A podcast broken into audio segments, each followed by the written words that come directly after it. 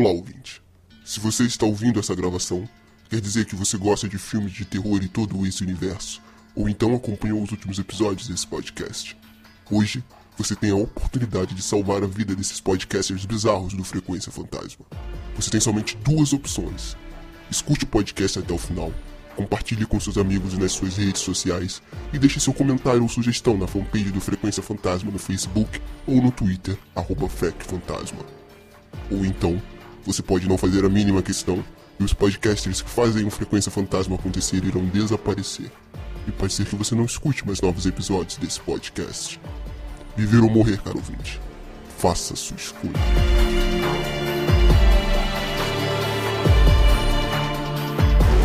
Seja bem-vindo você, ser vivo ou não, né? Nunca se sabe. A mais um episódio do Frequência Fantasma, nosso sexto episódio.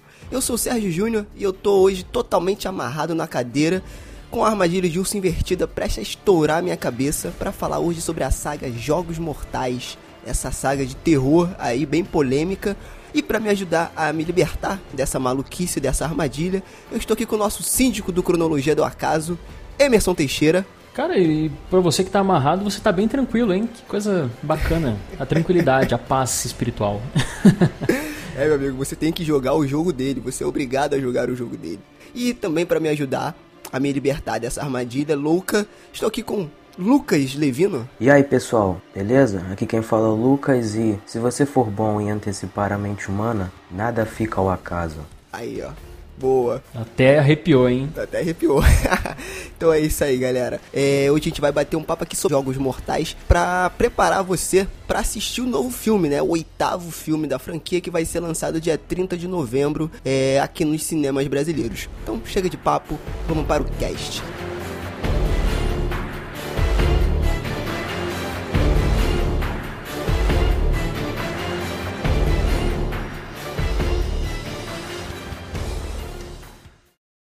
Quem é o Jigsaw? Então, Jigsaw, essa figura filosófica, sou eu. E é o público também. Acho que é impressionante como a tortura ela é fascinante no audiovisual. E, o- e o filme trabalha muito bem com a realidade. Então, pra mim, Jigsaw somos todos nós. Hashtag sou Jigsaw. Hashtag somos todos Jigsaw. Somos todos Jigsaw. Somos todos. É, cara, isso é bem legal, porque assim, começando pelo começo, né? é, o nome do filme, ele já traduz muito isso, que é sol, né? Que em inglês é como se fosse visto, é assistido, alguma coisa assim, né? E ele reflete muito o que o Jigsaw faz durante os jogos dele, né? Que ele observa a, a vítima para ver se ela vai conseguir se libertar, se reabilitar por alguma coisa errada que ela fez na vida ou algum estilo de vida que ela vem levando. E é o que a gente faz também nos cinemas, né? Quando a gente está assistindo o filme, é, a gente também está sendo, nós estamos sendo testemunhas do que está acontecendo com, as, com aquelas vítimas ali, né? Antes, antes da gente começar, eu acharia in- interessante a gente falar um pouco de como surgiu a franquia Jogos Mortais, né? A franquia Sol. E tudo começou com um curta-metragem em 2003, né? É, então, tudo começou ali com dois caras, né, recém-saídos da faculdade, tinham criado né, como projeto de, de conclusão de curso um curta-metragem que depois eles apresentaram ali para algumas produtoras e que acabou, né, alavancando eles, né, para a indústria né, hollywoodiana do, do terror, né, que são o, o queridíssimo aí conhecido James Wan de Gritos Mortais e Invocação do Mal e o bom desculpa aí a pronúncia porque é, realmente é, o nome do cara é um pouquinho complicado mas enfim é o Leaf Whannell eu acho que é assim que se pronuncia que trabalharam né na, o, o James Wan na direção e Leaf Whannell na, no roteiro do Sol e aí fica a curiosidade que nesse curta-metragem, né? O, o Leaf ele atua como como personagem ali principal, é um sobrevivente. E no filme também, né? No Jogos Mortais 1, ele também atua, né? Como no caso como É, e Adam. não acho por acaso que dois jovens se reúnem pra fazer um filme desse, né? Pra ter um- pelo menos uma ideia dessa. Acho que tá muito vinculado até com com essa com essa ascensão aí da deep web, por exemplo, essas sociedades que sempre existiram, né? Mas por que não hoje são divulgadas na internet em relação à morte, em relação ao, ao sacrifício humano Então eu acho que o filme é bem interessante. A ideia, né? Essa ideia primordial aí, criada por dois jovens, dialoga muito com essa informação rápida que a gente tem. E, assim, o que o Sérgio estava falando sobre essa relação do Jigsaw com o espectador do cinema é interessante como, não só no cinema, na arte, que nós somos grandes voyeurs né, da, da vida alheia, mesmo que muito uh, particular, né? ou violenta, enfim, mas também, cara, isso aí é social. Quantas pessoas estão olhando a vida do outro e quantas pessoas são testemunhas, apesar de não afirmarem isso. Então, olha que coisa profunda que é, por exemplo, acontece um acidente e diversas pessoas tiram foto, diversas pessoas filmam, ou apenas estão ali presentes, mas não ajudando, só olhando. Uhum. Então há algo mórbido nisso, há algo jovem nisso, de ver o corpo se destroçando, de ver a, o que acontece, né? O que sobra quando a carne se vai. Então acho que assim, a gente sabe, né, depois que o, o James Wan ele fez um grande sucesso no cinema, a gente sabe que ele tem toda uma particularidade na, na concepção do medo, mas é nítido também essa, essa postura transgressora dele. Por isso acredito que o primeiro filme é extremamente transgressor e importante. E, e ainda acredito que é um filme sobre psicologia humana. Com certeza. Uma psicologia universal. Uhum. E uma condição filosófica também. De, de nos colocar, através do vilão, na posição da pessoa má na, na posição da maldade intrínseca no âmago.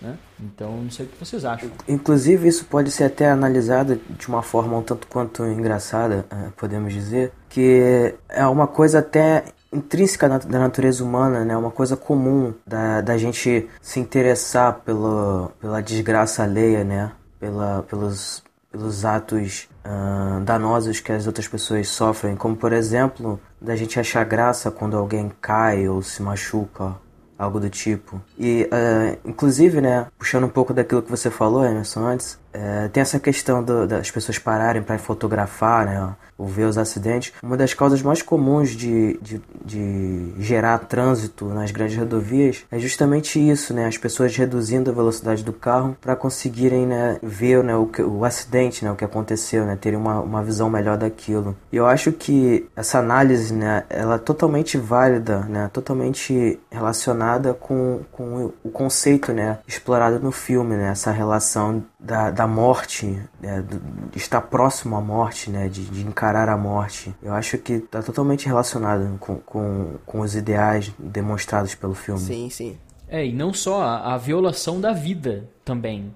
Porque aí mais do que a carne, uma vida está sendo corrompida porque o Jigsaw ele pega as suas vítimas e apesar da sua condição social, o seu status, que é o que nós buscamos nessa vida, infelizmente, muitas vezes sem se preocupar com o redor, né, com com o vento, ele pega então essas pessoas, independente da sua classe social, os seus, os seus interesses, a sua condição política, enfim, não importa. A pessoa ali vira um, um objeto, ele vira um objeto de estudo. E tem outro lado também. Se essa pessoa está na condição de ser vista, de ser violada, existe o, o psicológico da vítima, que é o que você se torna, o que você é quando não tem mais nada. Quando a única coisa que você tem é um quarto escuro, um banheiro fedido. Quando a única coisa que então, você tem é você mesmo. É, é só, só Exatamente. Mente, né? Porque a gente, assim, o humano, o ser humano, a gente tem muito disso de se misturar, de se camuflar ao meio. Uhum. Então eu estou numa festa, eu tenho uma máscara. Eu estou na, estudando, tenho uma máscara. Estou com a minha namorada, tenho uma máscara. Mas o que acontece quando o nosso meio é um banheiro sujo? Nós nos tornamos sujos. O que acontece quando a gente está envolvido da morte? A gente se torna a morte? Então, aqui falando no podcast sobre Digsol, nós nos tornamos Digsol? A mesma coisa o espectador. Entendeu? Então olha aí a profundidade disso, cara. É, é não, cara, e é, é, é, é, bem legal porque assim, eu não tinha assistido todos os filmes na ordem certa. Então, por exemplo, eu assisti um, assisti o dois, assisti o três, aí eu não assisti o quatro, assisti o cinco, assisti depois o sete, e aí eu tive que voltar tudo para poder gravar o podcast, né? Pra gente poder falar com um pouco mais de credibilidade, entre aspas, pela experiência que a gente viveu em cada filme. Então eu vi os sete filmes. É, você falando do banheiro aí, Emerson, a gente já pode pode é, fazer um gancho com o primeiro filme, né? É, o curto ele foi vendido muito bem e a produtora decidiu fazer o, o longa-metragem. A princípio ele ia sair só é, em home video, né? É, somente em DVD. Mas aí a produtora decidiu lançar nos cinemas por conta da ideia. E cara, foi um estouro e eu é, ouso dizer que é um dos filmes, cara, divisor de águas, assim, do universo do terror. Porque antes de Jogos Mortais você não tinha muita coisa. Você tinha o Pânico, a saga Scream, né? A saga Pânico, que ela também foi um divisor de águas fazendo essa releitura é, dos filmes de terror, mas foi mais pra década de 90, se eu não me engano, né? até o início dos anos 2000 e logo após veio os Jogos Mortais com esse conceito novo e com o um final surpreendente do primeiro filme. Quando eu reassisti eu gostei bastante. Claro que não teve o mesmo impacto da época que eu vi, porque assim eu já sabia o final, é... mas eu gostei bastante, cara. É bem legal ali você ver a assinatura do James Wan assim e a visão dele, né? E como ele tá sendo distorcido uma vez que ele entrou agora na indústria né? É... mais padronizada de Hollywood. É, você tem aí, cara, uma, uma questão bem interessante, porque o que acontece, é, ante, antes desse filme, você tinha é, normalmente filmes que retratassem esse, esse gênero de assassinato, é, serial killer e psicopata de uma visão, eu diria, bem particular do, nos Estados Unidos, que é aquela visão do assassino que age em uma cidade pequena no interior do país e que geralmente envolve jovens, né? Envolve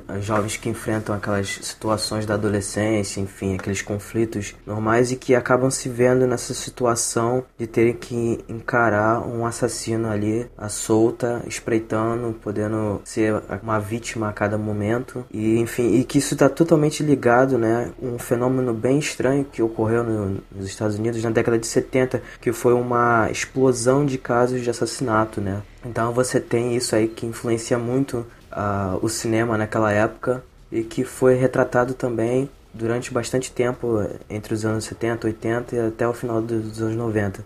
E aí, né, os Jogos Mortais ele traz essa nova roupagem, né, pro, pro gênero de assassinato, de serial killer, investigação, que é o fato de ter uma ideologia por trás da motivação do assassino, né? E também você tem aí o uso de tecnologias, né? Como meio de, de tortura, de, de agir, né? O modus operandi do, do assassino.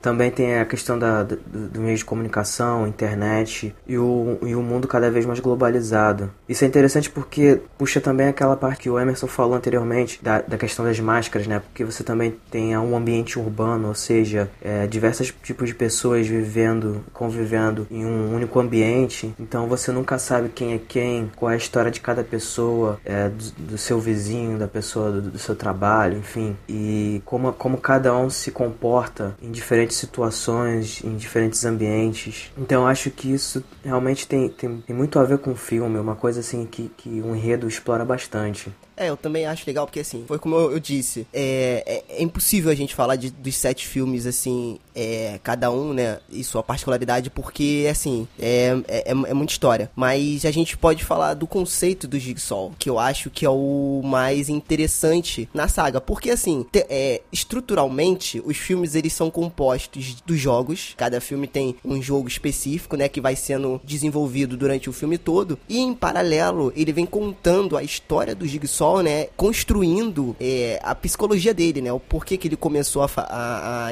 trabalhar com jogos e etc. Então essa é a linha de praticamente todos os filmes. E é interessante a, a gente falar, porque assim, pode soar um pouco polêmico o que eu vou dizer, mas é uma sensação que eu tive depois que eu assisti todos os filmes certinhos, na ordem cronológica certa. Cara, como estrutura de personagem, assim, eu acho que o Jigsaw, o John Kramer, cara, é um dos melhores vilões de filmes de terror que eu vi até hoje. Não estou falando icônico, eu estou falando melhores, assim, construídos. Porque, assim, teve encheção de linguiça com os filmes? Teve. Tudo baseado em flashback, a mesma estrutura em todos os filmes, assim, não teve grandes inovações. Mas, cara, eu, os, os, sete filmes, eles conseguem se ligar muito bem, né? É, eu considero mais até o terceiro, assim, até uma parte do quatro, os melhores. É, mas, assim, eu acho que ele consegue ligar muito bem. E no final, né, até o sete, você acaba o sétimo filme sabendo quem é o Jigsaw, com uma motivação concreta do que ele queria fazer, não é uma motivação vaga.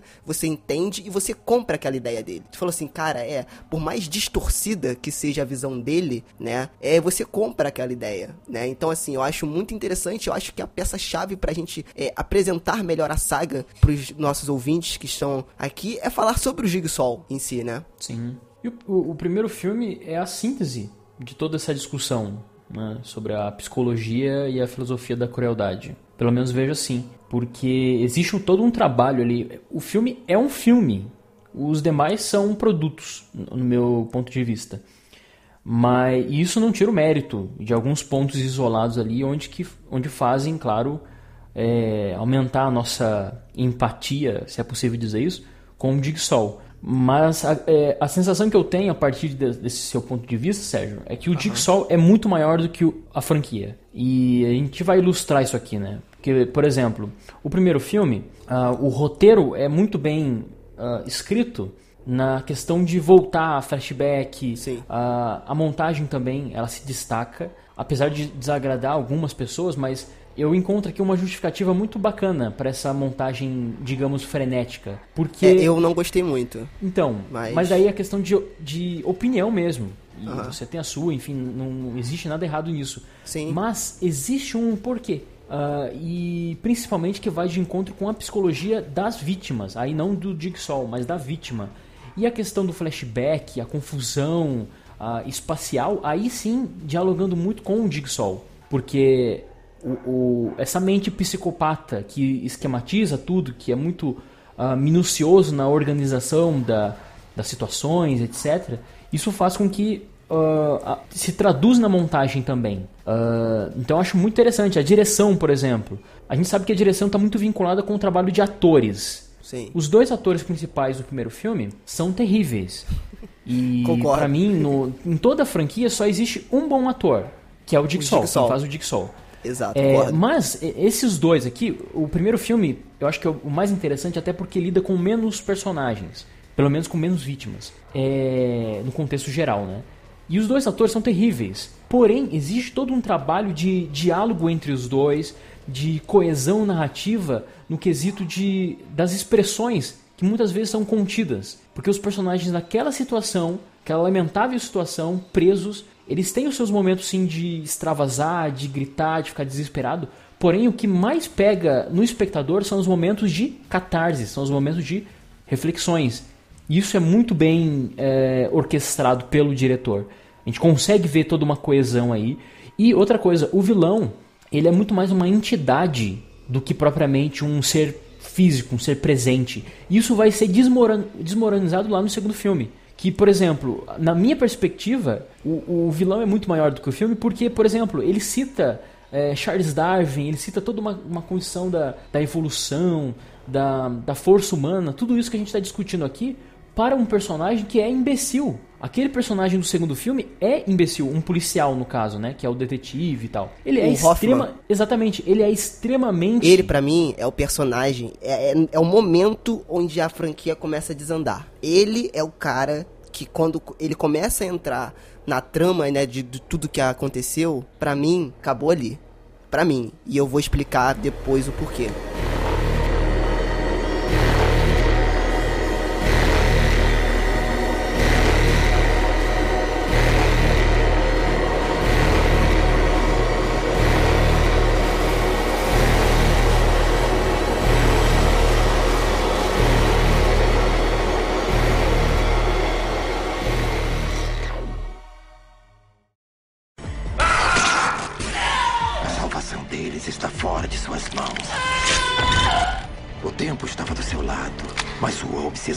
O deixou esperar.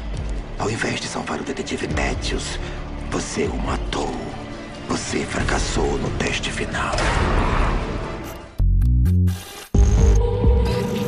Acho que a gente acabou se adiantando um pouco aí, porque ah, na verdade o Hoffman ele entra no, no terceiro filme. É porque que acontece, gente? É vocês que estão vindo aí, vocês que não viram nenhum filme dos, dos Jogos Mortais, ele é meio confuso, porque ele vai. A cada filme que é lançado, ele joga alguns flashbacks, como eu falei, e vai recontando a história atrás. Ou seja, no momento que ele vai recontando com flashbacks, ele vai ligando os filmes anteriores. Então, na verdade, o Hoffman ele tá presente a partir do segundo, né, teoricamente.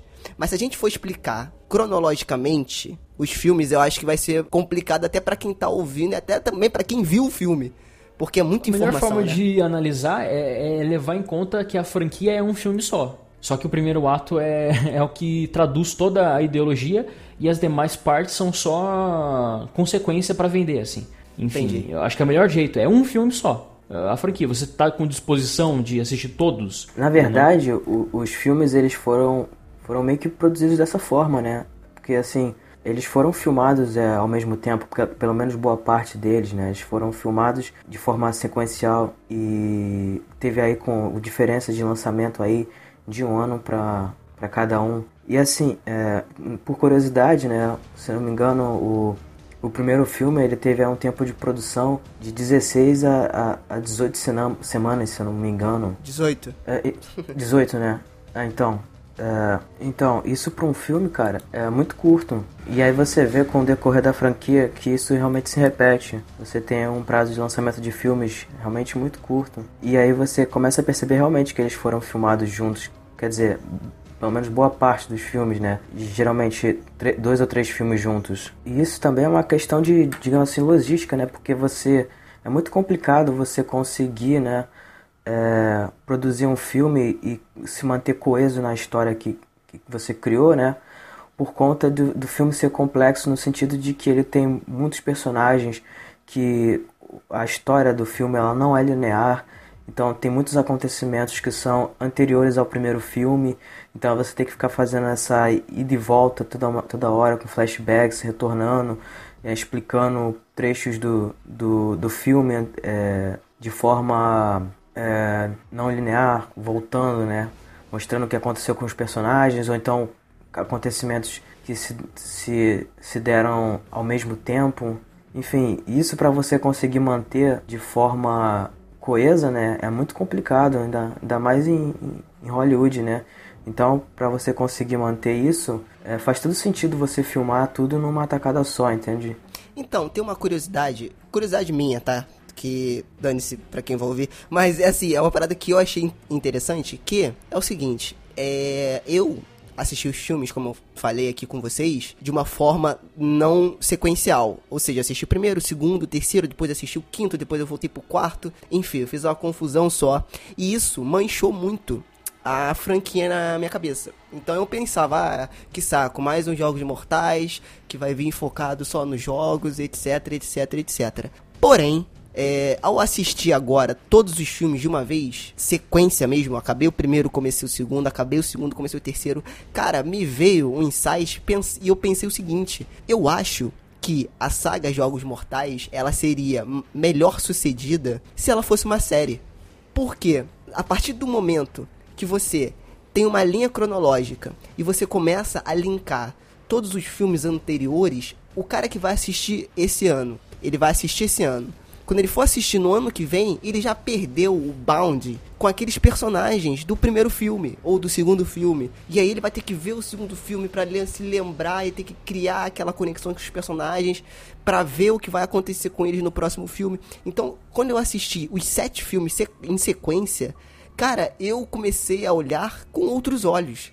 Eu falei, cara, é muito bem ligado. O roteiro é na parte é, de acontecimento das coisas e motivações dos personagens até o quarto filme, como eu falei ali, é muito bem feita, entendeu? Eu, e eu achei muito bom, cara. Eu falei, cara, eu pensei que ia ser pior, entendeu? Assim, é, realmente, como filme, é ruim, tá? É, é, é assim, é, é, é muito basicão, é uma formulazinha é, genérica, né, a partir do, do, do, primeiro, mas assim, vendo em sequência, cara, ele, sei lá, foi diferente, e eu senti uma fluidez melhor, vendo os sete. Então eu acho que o, a saga Jogos Mortais, ela, eu acho que ela seria bem sucedida se ela fosse uma série, cara. Entendeu? Porque ela não daria espaço para você não se preocupar com aqueles personagens e com aquela trama andar pra frente.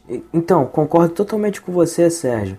Porque é o seguinte, é, o filme ele segue uma, uma estrutura muito particular que é interessante destacar aqui no sentido de que, uh, por exemplo, você tem ali né, o filme começando com, com um jogo de uma pessoa ali que você não, não faz ideia de como ela é, está envolvida na trama de modo geral. E aí depois você tem ali meio que uma recapitulação do filme anterior, mostrando os últimos acontecimentos, né? E como ele termina. E aí já te joga pro, pro, pro filme atual, né? Então, a partir daquele ponto, você já, já começa com outro jogo, né? É, de, com pessoas que você não faz a menor ideia de quem são, porque que estão ali, enfim. E aí depois você tem é, ocorrendo também as investigações, né? A polícia ali é, tentando descobrir o que está acontecendo, enfim, que já pega mais o, o enredo da, da franquia de um modo geral.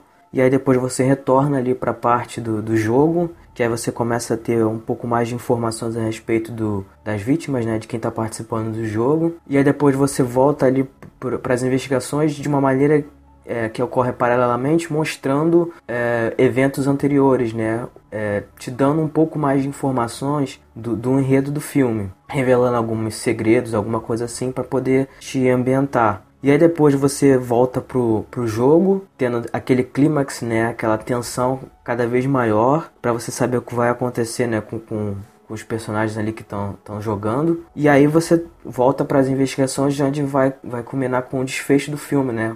Com a conclusão das investigações, então qual vai ser o destino dos personagens. E assim, o filme ele tem essa característica de terminar de forma assim muito abrupta, é, no sentido de que você não sabe exatamente o que acontece com, com o personagem no final do filme. Porque assim, se você avaliar o, o estilo do, do, do, filme, né, o padrão que ele segue, você tem essa sensação de que todos os personagens vão morrer ou de que só um vai sobreviver no final ou algo do tipo. E quando você tem aquele, aquele famoso né, fim de jogo e, e aí fecha-se a porta, você não sabe o que acontece com aquele personagem depois. Você pressupõe que ele morreu, né? Mas você não tem essa, essa certeza. Isso só vai ser é, revelado no próximo filme. Então isso aí é bem característico, né, de um cliffhanger que é muito comum em séries de TV. Sim. Então eu acho que faz total sentido sim, é, é, ser enxergado esse enredo do filme como, como algo que poderia ser melhor explorado em, em forma de, de série de TV. É, e vamos combinar também que tecnicamente a partir do primeiro ali é fica muito fraco. é muito fraco, né? Muito fraco. Aquelas transições sem propósito algum, Parece uma, uma, novela mexicana, né? Com um pouquinho mais de movimento. é uma novela mexicana meio axé, assim. A impressão que eu tive, cara, é que basicamente os, os diretores que assumiram a franquia depois do James Wan, né? Depois do primeiro filme, eles meio que tentaram reproduzir né, a estética do, do, do filme, né? Do primeiro filme, criada pelo James Wan e que assim, que é uma visão que eu acredito eu que seja bem particular dele, né? Uma coisa bem artística, bem autoral e que eles tentaram reproduzir para os filmes seguintes.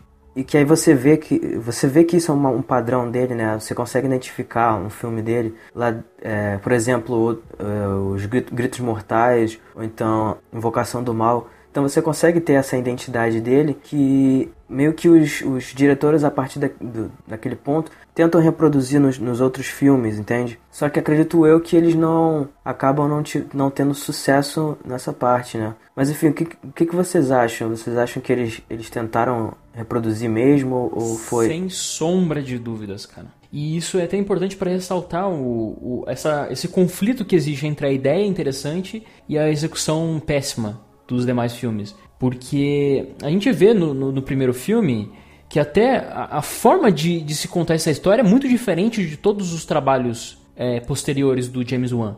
Aquela coisa, ele brinca muito mais com a sugestão, com a câmera parada, uh, ou os movimentos bem é, lentos, né? E aqui é tudo muito frenético, lá no primeiro filme. E depois eles tentam, justamente, o que você falou, eles tentam emular isso, mas não com a, com a percepção de que essa característica, todas essas características que eu citei aqui, funcionavam para uma mensagem. Não é que uh, uh, elas funcionam por si só, ou funcionam como uma maneira de exibicionismo. Não, existia um propósito ali no primeiro filme. Até porque o filme ele é bem alternativo, bem alternativo não, independente. É perceptível isso. O pouco orçamento, isso também não difere dos demais. Mas acaba virando uma coisa assim que o filme, a partir do, do segundo, parece que ele tem possibilidade de ser muito mais, Sim. mas ele fica olhando pro, pro primeiro, pro anterior, como uma forma de espelho, assim, vamos emular isso aqui, porque só fazendo isso vai se tornar um filme cult. Só que daí você não se preocupa, você não se preocupa em preencher essa técnica que, repito, é exagerada, não é a mesma coisa, é muito exagerado no segundo filme. No segundo filme, a gente já tem essa- esses movimentos rápidos, essas transições, essa montagem meio frenética, logo no começo. Meu, no começo tá todo mundo, beleza, tá investigando, etc, etc, mas a correria, a, a tortura, etc, é, é- é mínima, mas ainda assim o- a montagem ela é frenética. Então há uma discrepância muito grande aí, porque o primeiro filme ele era equilibrado. Olha, o momento certo de acontecer o flashback vai acontecer. O segundo, a partir do segundo, é uma, uma putaria generalizada, né, cara? É volta, vai, sei lá o que, é personagem, é outro. E a- eu acho assim, o- a, a coisa que mais, sim- o elemento que mais simplifica tudo isso que eu tô dizendo é são os momentos a partir do segundo filme onde o Jigsaw conversa com a pessoa que ele quer ah, agredir, a pessoa que ele quer transformar. Repito, o, olha que, que fascinante a gente pegar essa cena para ilustrar. É muito interessante isso. É, a sessão de tortura em assistir todos os filmes valem a pena por conta disso. Que é assim, a banalização de uma boa ideia em prol ao produto.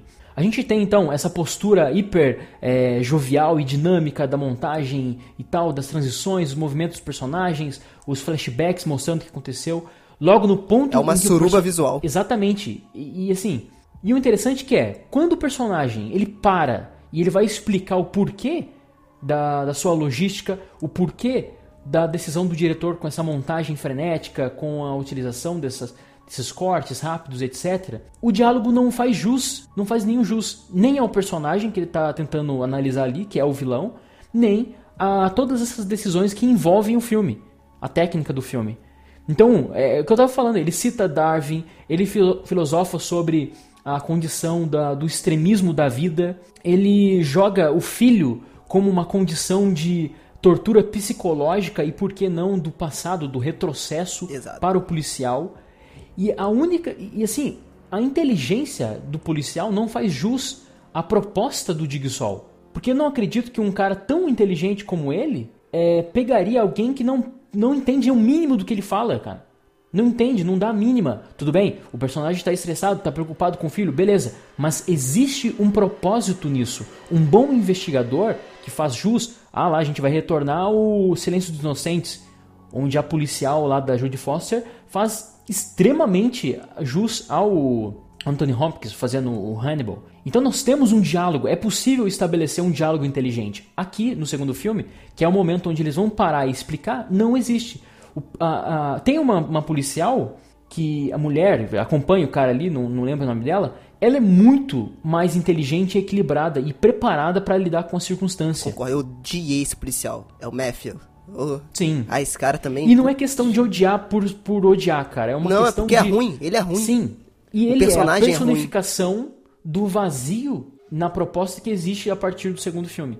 São personagens caricatuais, é, baseados em caricaturas, que simplificam toda essa ideia da condição humana que a gente colocou aqui e que a partir disso só vai ser cada vez mais a coisa expositiva da tortura. Então, enfim, ele é a personificação do desastre que é o, a partir do segundo filme.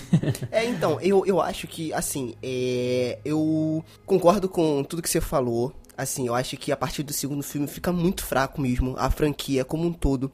Mas eu gostei muito da figura do Jigsaw. E aí a gente volta no conceito de novo. É o que a gente vai rodar esse podcast inteiro, porque Jogos Mortais é sobre o Jigsaw. E aí, cara, eu queria saber quem era esse cara. Por que, que ele tava fazendo isso? E eu achei isso uma coisa inteligente nos filmes, que ele não te entregava tudo de uma vez. Até, claro, pra render outros filmes, né? Então ele ia te dando pequenos petiscos pra você montar o quebra-cabeça de quem é o Jigsaw, né? Então, assim, é, até o quarto filme, eu tava aceitando. Eu via que o filme era uma merda, mas falava, cara, eu quero ver quem é o Jigsaw. E a partir do momento que ele morre e ele meio que passa o bastão, entre aspas, pro detetive Hoffman, pra mim acabou a franquia, ele destruiu. Porque, na minha opinião, você tira a genialidade do. Você menospreza a genialidade do Jigsaw. Tipo assim, outra pessoa consegue fazer o que eu faço, entendeu? Então, isso para mim destruiu não só a franquia, como também quebrou um pouco do personagem do Jigsaw. Porque o que me chamava mais atenção nele era ele ser psicótico, só ele conseguir construir aquelas, aquelas armadilhas, né? Aqueles devices para as pessoas tentarem, é, para ele, entre aspas, reabilitar as pessoas e todo esse conceito. E quando ele passa isso para uma outra pessoa, eu acho que perde a, tipo assim, o, o, o conceito de genial dele. Tipo, ele era o único cara que conseguia fazer isso. Entendeu? E ele morreu, morreu, gente, acabou. Não tem como passar para outra pessoa. O Jigsaw foi o Jigsaw. É, é, o subtítulo que veio pro, pro Brasil aqui do novo filme. Ele foi. O legado do Jigsaw foi aquilo. Entendeu? E acabou. O cara conseguiu destruir muitas vidas, ele foi um serial killer marcante, entendeu? E acabou. Por isso que a partir do quarto filme, quando ele acha lá a fita no estômago do Jigsaw, que eu acho toda essa cena de início do quarto filme muito legal, que eles fazendo a autópsia no, no corpo do Jigsaw e essa metáfora de você tentar entender o cara, né? Que ele pega o cérebro do cara, disseca o cérebro do cara, etc, etc. E aí, quando você começa a ver que o Hoffman tá envolvido e ele é um ajudante do Jigsaw, eu não vou mentir, faz sentido? Faz sentido, eles conseguem conectar isso com, com, com os filmes mas para mim matou o personagem de Jigsaw e tirou a essência de genialidade dele. Agora, não, com essa, com essa sua explicação aí, você mata o que eu disse no início, cara. O quê? que Dig Souls é, é, universal. Sim. Né? Porque, assim, não tirando, não descartando o fato de que eu não gosto do. Enfim, já falei, não vou repetir, né? Mas enfim, agora que você entrou na psique, então, do, do, do personagem, né? Cara, uhum. apesar de mal executado, a figura do Jigsaw é isso, cara. É universal eu acho que ele passar o bastão, como você disse aí, né? Ele entregar a sua. Ou melhor, o Jigsaw ser um símbolo é totalmente coerente, cara. Poderia ser você assistindo o filme. O então, Jigsaw sai da tela e fala assim: Ó, oh, Sérgio, vai lá. Por quê? Porque tem essa condição. O que ele faz se torna muito cativante, se torna muito tentador. Você tanto provocar essa condição em você de transgredir, quanto também de ser o voyeur que analisa as pessoas nessa condição de repensar eh, a sua existência na condição mais primitiva do ser humano. É essa é a, é a Inquisição no século 21, cara. É, o que aconteceria com as pessoas, o que acontece e aconteceram, o, o que aconteceu com as bruxas lá na Inquisição, prestes a morrer por uma causa generalizada criada pelo homem. Será que é isso? Será que é essa a condição? Mostrado no filme. Então, se você é, direciona, uniformaliza essa condição do Jigsaw, é, esse símbolo, para uma pessoa só, você está inocentando todos nós. E nós não, não, não devemos, não merecemos ser, ser sermos é, inocentados. Porque nós fazemos parte disso. É um complô. É o que eu falei. Existem muitas pessoas que vão no cinema apenas para ver a, to a tortura. Você está sendo testemunha Sim, é uma morte artística, tudo em prol da arte, a, a arte provocando uma sensação em você? Sim, mas você faz parte disso, independente ou não, entendeu? Então, aí que eu acho que a figura do Jigsaw é um símbolo universal. Agora, a maneira que foi criado isso, aí, claro, tem as ressalvas que eu citei, né? A, a questão, Emerson, é a seguinte: eu concordo com tudo que você falou novamente, só que, para mim, aí é opinião própria minha, né? Eu acho que seria mais interessante se o Jigsaw ele fosse realmente um símbolo, né, para outras pessoas e as outras, outras pessoas que seriam nós, né, é, usando esse ponto de vista, é, perpetuasse o que ele fez, do que ele passar o bastão dele por, porque ele quer para outras pessoas. Por quê? Eu acho que isso fere um pouco a construção do personagem dele assim, como filme. Porque ele é meio que. Ele tem um orgulho ali. De que ele consegue fazer aquilo ali. E, e, e ele é responsável por reabilitar é, as pessoas, né? E assim. É o meu ponto de vista. Então, assim, beleza. Eu acho que, sim, concordo que outras pessoas poderiam passar o, o legado dele adiante. De certa forma, foi, foi, o que você falou. O jeito que foi executado isso, eu não gostei muito. Eu achei que feriu, novamente, feriu um pouco o personagem. Eu acho que seria mais legal se as pessoas vissem ele como um símbolo mesmo e tentassem reproduzir aquilo que ele fez. E não ele passar o bastão porque ele quis passar o bastão. Sei lá, aí pode ser uma opinião própria minha. Então, Sérgio, mas tem um detalhe aí que, que, que, não, foi, não foi falado, cara. Que na verdade faz todo sentido, sim, ele querer, ele querer passar o bastão no contexto da, da, da, da história toda na franquia. O que acontece? É, ele, isso é jogado, cara, como uma ferramenta para impulsionar a franquia nas motivações de cada personagem, e aí você vai construindo cada um deles de acordo com o filme, que é que cada um tem o seu modus operandi de, de agir, entende? Então você tem ali o, o John Kramer como o Jigsaw, que ele tem todo o seu a sua particularidade, seu método de agir, que ele mesmo deixa isso bem claro. Ele fala assim: eu, eu detesto, eu abomino assassinos. Eu não sou um assassino. Na é visão, é na visão distorcida dele, né? Eu não sou um assassino. Eu dou às pessoas as ferramentas para que elas se libertem, para que elas consigam se livrar dos seus vícios através da, da, da quase morte, de sacrifício, entendeu? De dor. Que essa é a verdadeira é, força transformadora para que uma pessoa possa mudar a sua mente, entende? Então ele tem essa visão particular dele, esse ideal que é construído. E ele consegue identificar nos demais personagens que serão seus, seus sucessores, digamos assim que eles não estão preparados para serem. Porque você vê isso. Ele fala assim: todas as minhas. Todos os meus jogos, todas as minhas armadilhas, elas são passíveis de serem é, vencidas, de serem superadas, entende? Então eu sempre dou a opção da pessoa sair viva do jogo. Sendo que é, ele identifica justamente isso nos demais. Que é eles criarem jogos impossíveis de se vencer, entende? Ele fala: não, essa não é minha filosofia, entende? E isso acaba sendo é, é investigado e descoberto pelos, pelos detetives, entende?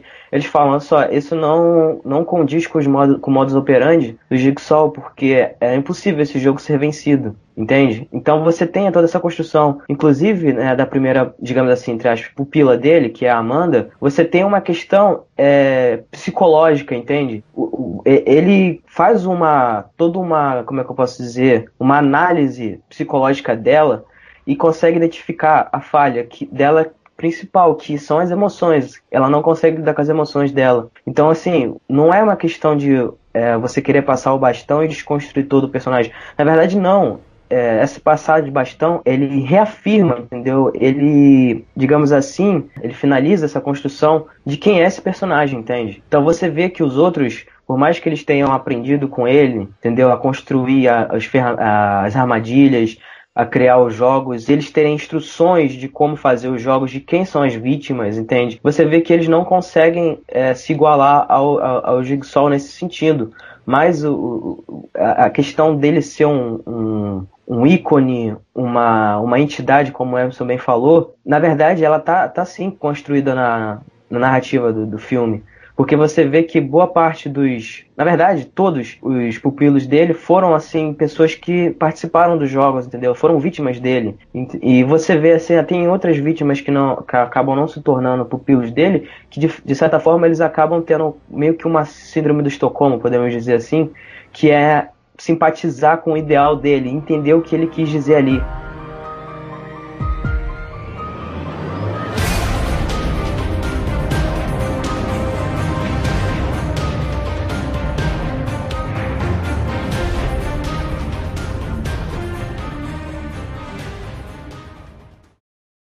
Palácio Rindal, ou como é conhecido no hospital, Sam. Quero que faça uma escolha. Há um veneno letal no seu sistema sanguíneo e vai matá-lo em 48 horas. Mataria uma mãe e sua filha para salvar a sua vida. Senhora Gordon, o tempo está se esgotando. Senhora Gordon! Se quiser viver, siga as regras.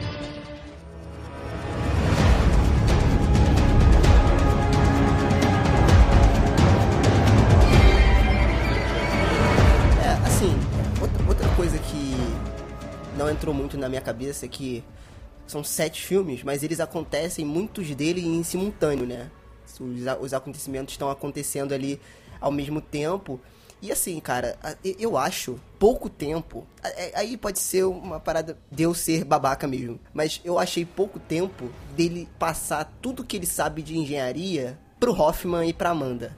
Pra eles continuarem os jogos. Porque, cara, as armadilhas que eles montam a partir do quarto filme, porra, são muito bem é, é, é feitas, né? E assim, cara, é pouco tempo para ele passar tudo que ele sabe de engenharia e como ele conseguiu fazer para esses caras, né? Mas bom, enfim, pode ser um, uma, uma, uma babaquice minha que não tenha muita rele relevância, mas eu senti isso. Eu falei, ah, valeu que o cara conseguiu montar um, vários jogos tão sinistro quanto o Jigsaw em tão pouco tempo de aprendizado com ele. Mas tudo bem, assim. É, não, mas acho... uh, só reiterando, um filme que não se leva a sério, tudo bem.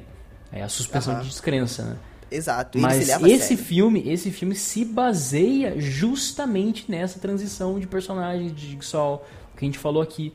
É, todo final de filme tem aquela aquele choque da surpresa e tal. Ele se baseia muito nisso, cara, em ser um filme Sim. sério, entendeu? Sim. Então a partir disso, é justamente o que você falou aí da dessa faz todo sentido. Não é uma coisa ruim não de se perceber. É. Totalmente válido mas, a discussão. Mas só pontuando isso que o Sérgio falou aqui rapidinho, é que na verdade a maioria das, das armadilhas já estavam construídas, entende? Ah, o, Ele, o... ah para, para sim, de, sim, já, está, de, já de estava. ser fanboy, cara, do, do jogo de mortal. Não, não, não é ser fanboy, não. Não sei se você lembra, agora eu não tô me recordando se é no quarto ou no quinto filme, a armadilha chamada Crucifixo. Sim. Que é, acho que é no que acho que é o no 5, que é, é o, assassino, o, assassino não. Ele sabe até o nome do, dos negócios, cara. Que louco, hein? É, é cara, foi, né? Fazer o quê? Mas enfim, é, o responsável pelo assassinato do, do, do, da vítima, no caso, do rapaz que tá jogando o jogo, né? Ele é posto na, nessa armadilha. O próprio Jigsaw fala que é a armadilha preferida dele, entende? Então no quinto filme você ainda tem armadilhas que ele construiu. Então você não sabe ali é, desde o ponto crítico que fez toda a mudança na vida do John Kramer para ele se tornar o Jigsaw, quanto tempo se passou dele construindo armadilhas? Porque assim, vamos lá, né? Explanar um pouco da história do filme. É, o John Kramer era um engenheiro civil renomado, né, famoso no país, tinha diversas propriedades, ele estava começando, né, a, a abrir o próprio, é, o próprio negócio, né, a própria firma dele. Tanto é que você tem aí como outros personagens é, sócios dele né, na empresa, enfim. E ele tinha, é, ele era casado, a esposa dele estava grávida, né, a Jill Tuck, que ela tinha uma clínica de reabilitação, né, de usuários de drogas. E numa uma fatídica noite, ela acaba saindo um pouco mais tarde do, do trabalho, né, do expediente, e ele tá ali, né, esperando ela na, na, na entrada da clínica, né, no, dentro do carro dele. Ele acaba sendo abordado por uma prostituta, né, que é, tenta se vender para ele, enfim, acaba atrapalhando ele de prestar atenção no que está acontecendo. E nesse, enquanto isso está acontecendo dentro da clínica, a esposa dele acaba sendo refém de uma de um de um paciente da clínica que está tentando procurar drogas ou remédios, medicamentos dentro da clínica.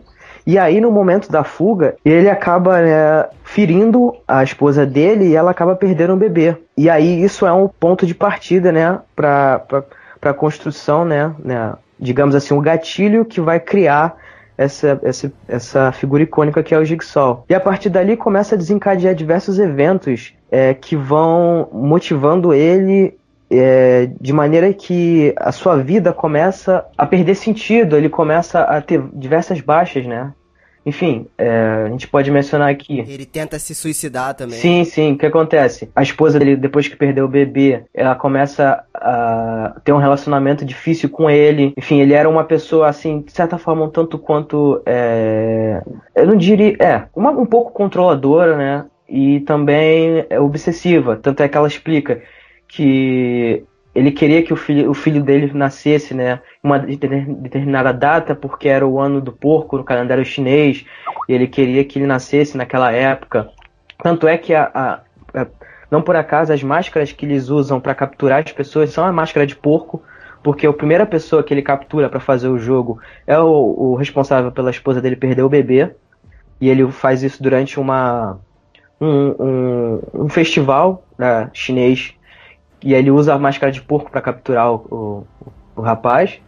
E acaba se tornando esse, esse ícone dele, né? Esse modus operandi dele.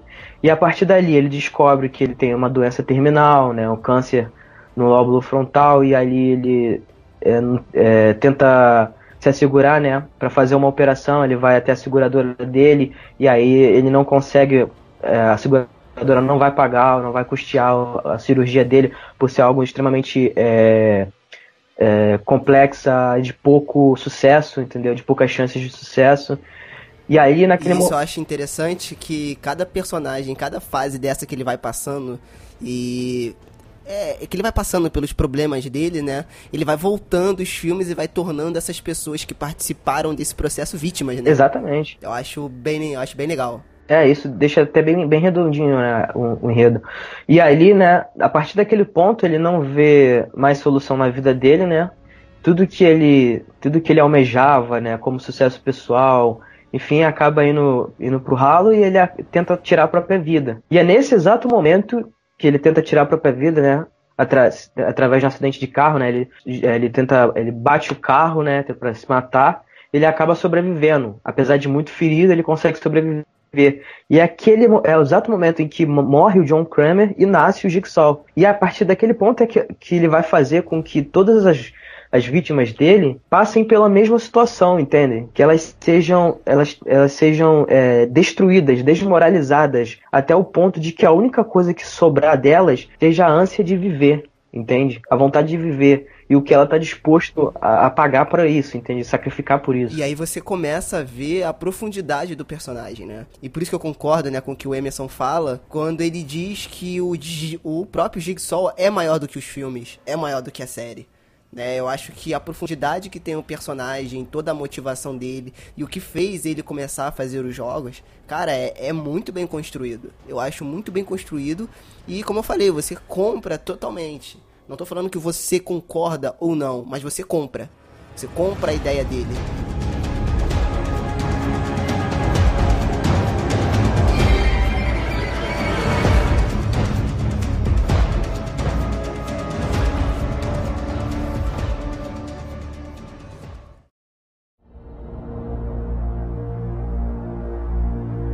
Cara, então, a gente falou basicamente até o quarto é, a partir do quinto filme, começa a entrar mais a figura do Hoffman, né? Sim, sim.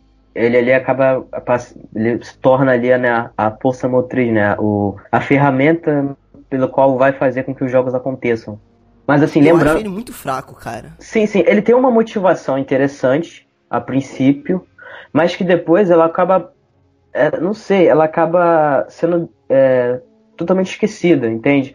Ele acaba saindo de uma de uma pessoa com trauma muito grande na vida para uma pessoa totalmente fria é, e psicopata, né? Como se ele já fosse, já tivesse essa, essa predisposição, entende? Entendi, é. Coisa que na verdade não é bem assim. Você, você consegue ver que, bem, uma, uma situação bem humana nele, até certo ponto. E aí depois tudo isso acaba sendo meio que esquecido na, na, é, da franquia. Exato. A, a, partir do quinto, né? O quinto, o sexto e o, o sétimo, ele explica é, mais um pouco como que o Hoffman é, conheceu o Jigsaw, né? E como ele começou a trabalhar com ele. É basicamente isso. isso. Os, é, os últimos três filmes, né? Contando com o quinto.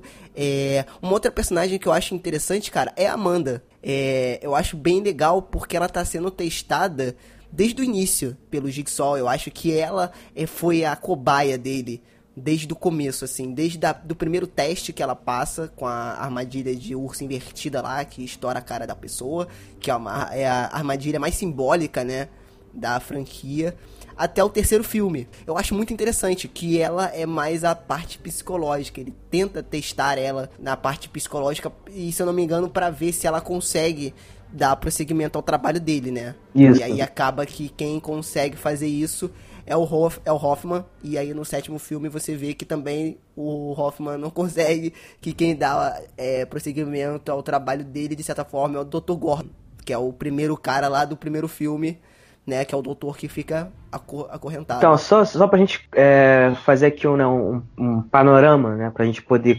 colocar os personagens ali nos pontos. É, só lembrando rapidamente, você tem ali no primeiro filme o Dr. Gordon e o Adam, presos, né, na, no, no, no banheiro ali sem saber o que está acontecendo, e aí você tem todo o desfecho do filme, e aí você tem motivos para cada um estar tá ali. O Gordon foi porque ele deu a notícia de uma forma muito fria de que o, o, o John ele tinha uma doença é, incurável e, e que ele ia tinha pouco tempo de vida. Então ele, por conta disso, né, por conta da frieza dele de, de dar essa notícia, ele acaba se tornando uma vítima. E o Adam, porque ele era, né, o, o dedo duro, né, um, ele, tá, ele, ele foi contratado justamente para poder expor a, a vida do, do Dr. Gordon, que tinha ali, né, uma amante, enfim. E é por isso eles se tornam é, é, vítimas do, do Jigsaw. E ali, a partir do segundo filme, você já tem ali personagens que já estão atrelados à vida do, do John Kramer bem anteriormente, entende? Que você só vai é, é, ter, ter, noção disso, né? Você só, só vai ficar sabendo, né? As peças desse quebra-cabeça só vão se encaixar lá, lá pros, pros últimos filmes. Sim. E outra coisa bem legal também, que eu acho interessante, é que a partir do quinto filme, quando ele mostra a motivação do Hoffman, que é o, é o cara que é, segue com o legado do Jigsaw, a princípio, né? Que aí depois você tem também uma certa parcela ali da, da Jill Tuck, que era a ex-mulher dele. Mas você vê que o Hoffman ele começa com o conceito de fazer justiça com as próprias mãos, né? É, quando ele usa a, o, o Jigsaw para incriminar, é, para sair como o, é, o cara que criou o jogo que matou o ex-namorado da, da, da irmã dele, eu acho. Isso, isso, o ex-namorado da, da, da irmã dele, né? Que é brutalmente assassinada. É é muito atual, né? Esse conceito de fazer, você fazer justiça com as próprias mãos. E é, é, bem polêmico, assim, de certa forma. De, tipo assim, pô, você sabe que o cara é um assassino e você vai assistir aquilo ali e não vai fazer nada. Você vai passar pra justiça e a justiça, ela vai conseguir ser justa e tomar a, as medidas cabíveis para aquele caso. Ou o cara vai passar, sei lá, dois meses preso, vai ser solto e aí vai continuar fazendo a mesma coisa. E aí ele brinca muito com isso. O filme ele traz questões, né? A franquia traz questões é, é, bem significantes, assim, com todo esse panorama do Jigsaw, dele tentar reabilitar as pessoas, fazendo com que as pessoas é, descubram elas mesmas, né? É, elas façam uma avaliação delas mesmas naquele momento de desespero e aí tentar se entre aspas, purificar é, em relação àquilo que ela fez e traz questões como essa, né? Fazer justiça com as próprias mãos, etc, etc.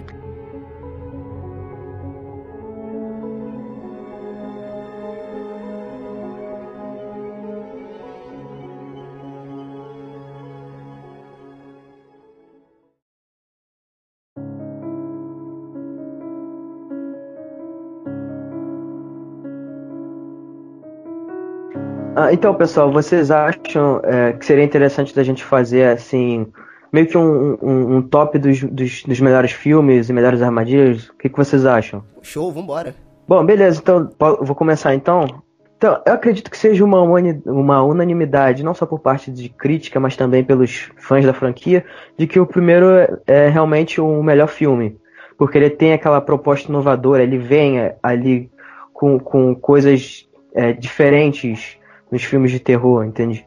E aquele impacto, aquele final épico que tem o primeiro filme, né, de você ali se revelar aquele, aquele cadáver que estava ali o tempo todo em cena, na verdade era o, o Jigsaw o tempo todo presente ali, entende?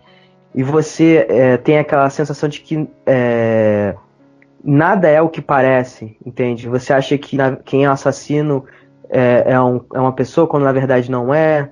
Então acho que essa, essa desconstrução né, que, que o primeiro filme traz, é, acredito que seja o mais impactante, por isso seja o melhor filme. Até também questão de roteiro, enfim, né? É, tem outras coisas.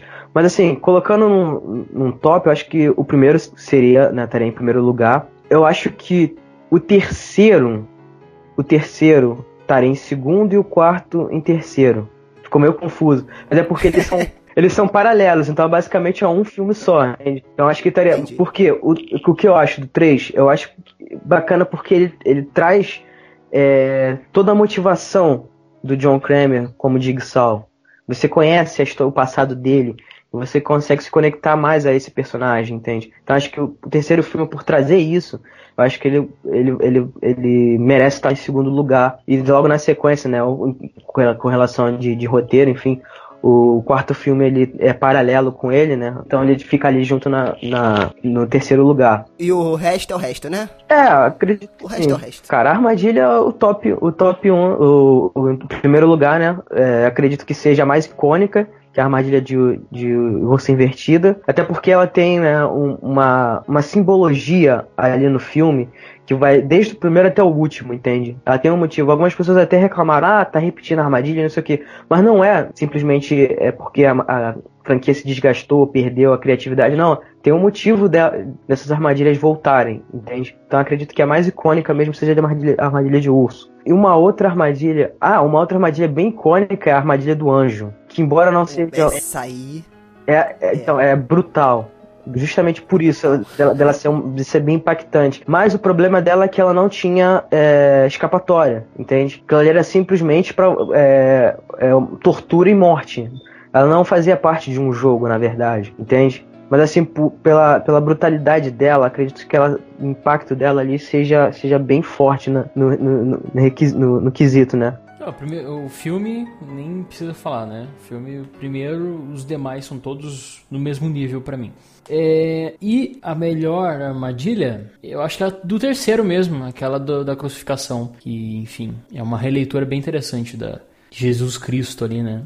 Eu acho bem interessante, que eu mais gosto.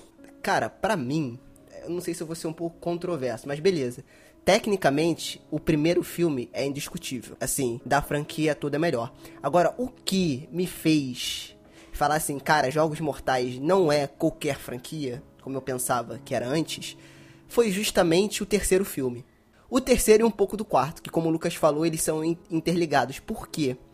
Nesses dois filmes, eles fizeram com que eles me despertaram um insight interessante de que como as nossas vidas são interligadas de alguma forma. E nem sempre isso é claro pra gente. Hoje a minha vida, ela é totalmente ligada à vida do Emerson, por exemplo, que é um cara que eu não conhecia até alguns meses atrás, eu não tinha ideia que ele existia no mundo. Entendeu? E hoje nossas vidas são muito ligadas. E assim, foi por uma coincidência do destino? Pode ser. Ou um caminho que, que nos levou a nos encontrarmos e, e a gente construir essa parceria que a gente tem hoje. Mas assim, essa noção de que as nossas vidas estão sempre ligadas e que o que você faz reflete na vida de outra pessoa, diretamente ou indiretamente, e o Jigsaw jogar com isso e jogar de uma forma muito inteligente, cara, isso me pegou muito. Então, assim, concordo que a partir do 2 foi um filme padronizado e genérico te tecnicamente, mas o 3 e o 4 eles me marcaram bastante porque fizeram com que eu tivesse esse insight. Isso é uma das coisas que eu acho mais interessantes na saga. Mas assim, tecnicamente o primeiro filme é indiscutível. E aí... Fico feliz que você tenha lembrado de mim assistindo Jogos Mortais. Ah, tá. Não, mas é, cara, achei muito interessante isso. E a armadilha. Hashtag medo. Hashtag. Olá, Emerson. Só não, não fala que lembrou de mim com a armadilha também, que daí eu vou ficar preocupado. É. Nunca a gente vai se encontrar. Nunca vou pro Rio aí te ver. e, cara, a armadilha, que assim, teve muitas, tem muitas, né? E que são bem pesadas, assim. Mas eu vou, eu vou falar duas que me deram agonia de ver. Tipo assim, eu senti na pele. Que nem foram as tão brutais assim. Que foi a. Olha aí, né? Que, que controverso. A segunda armadilha não, a segunda não. Eu não sei qual era o número da armadilha. Mas ela tá no segundo filme, que é a hora que aquele cara joga a Amanda na piscina de agulha. Cara, isso aí. Meu irmão, cara, me deu uma agonia muito grande, cara. Ver ela cheia de agulha entrando na pele dela e ela tentando achar a chave no meio daquelas seringas todas ali. Aquilo ali me deu uma aflição muito grande. E a outra armadilha que me deu uma aflição muito grande também foi a primeira de todas, que o Jigsaw fez com o Cecil que é aquele cara que acabou matando o filho da ex-mulher dele, que é uma que ele tem que ficar sentado, né? E para ele soltar as mãos dele, né, se não me engano, para ele não perder os membros dele, ele tem que empurrar uma cortina de facas com a cara dele para frente. Então, quanto mais força ele faz para frente, mais as amarras dele se soltam. E aí ele vai conseguir fugir. Cara, isso aí também me deu uma agonia muito grande. De ver o cara forçando a cara contra as facas e as facas cortando. Assim, são armadilhas simples, não tão engenhosas assim, mas cara, eu tô falando do nível que me deu uma agonia muito grande mesmo. De, de ficar incomodado. Sabe quando é você fica inco incomodado com o que tá acontecendo? São armadilhas super simples, né? A gente vê isso aí na esquina. você entendeu o que eu disse? São simples de se fazer, assim, né? Não sei também. É. Ah. Não que eu tenha tentado. É, eu tô com dúvida sobre a sua. Não que eu tenha tentado, mas tudo bem. Tô preocupado.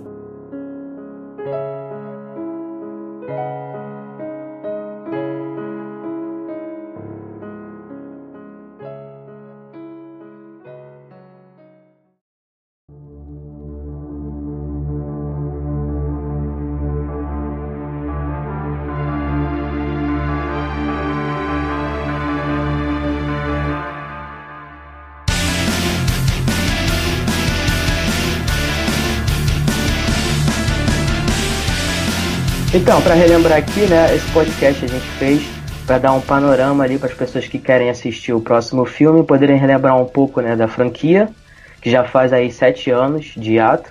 E eu queria deixar aqui, né, uma, uma singela síntese né, do que eu acho a respeito de, dessa figura icônica, dessa entidade de sol. Eu acredito que ele é o limiar entre a pessoa indignada, injustiçada, é, sofrida e o psicopata, né, a, a, o passivo de se tornar uma pessoa que você é contra, que você que é justamente o seu oposto, né, o seu nêmesis. Então eu acredito que ele sintetiza bastante isso. E para você, quem você acha que é o Jigsaw?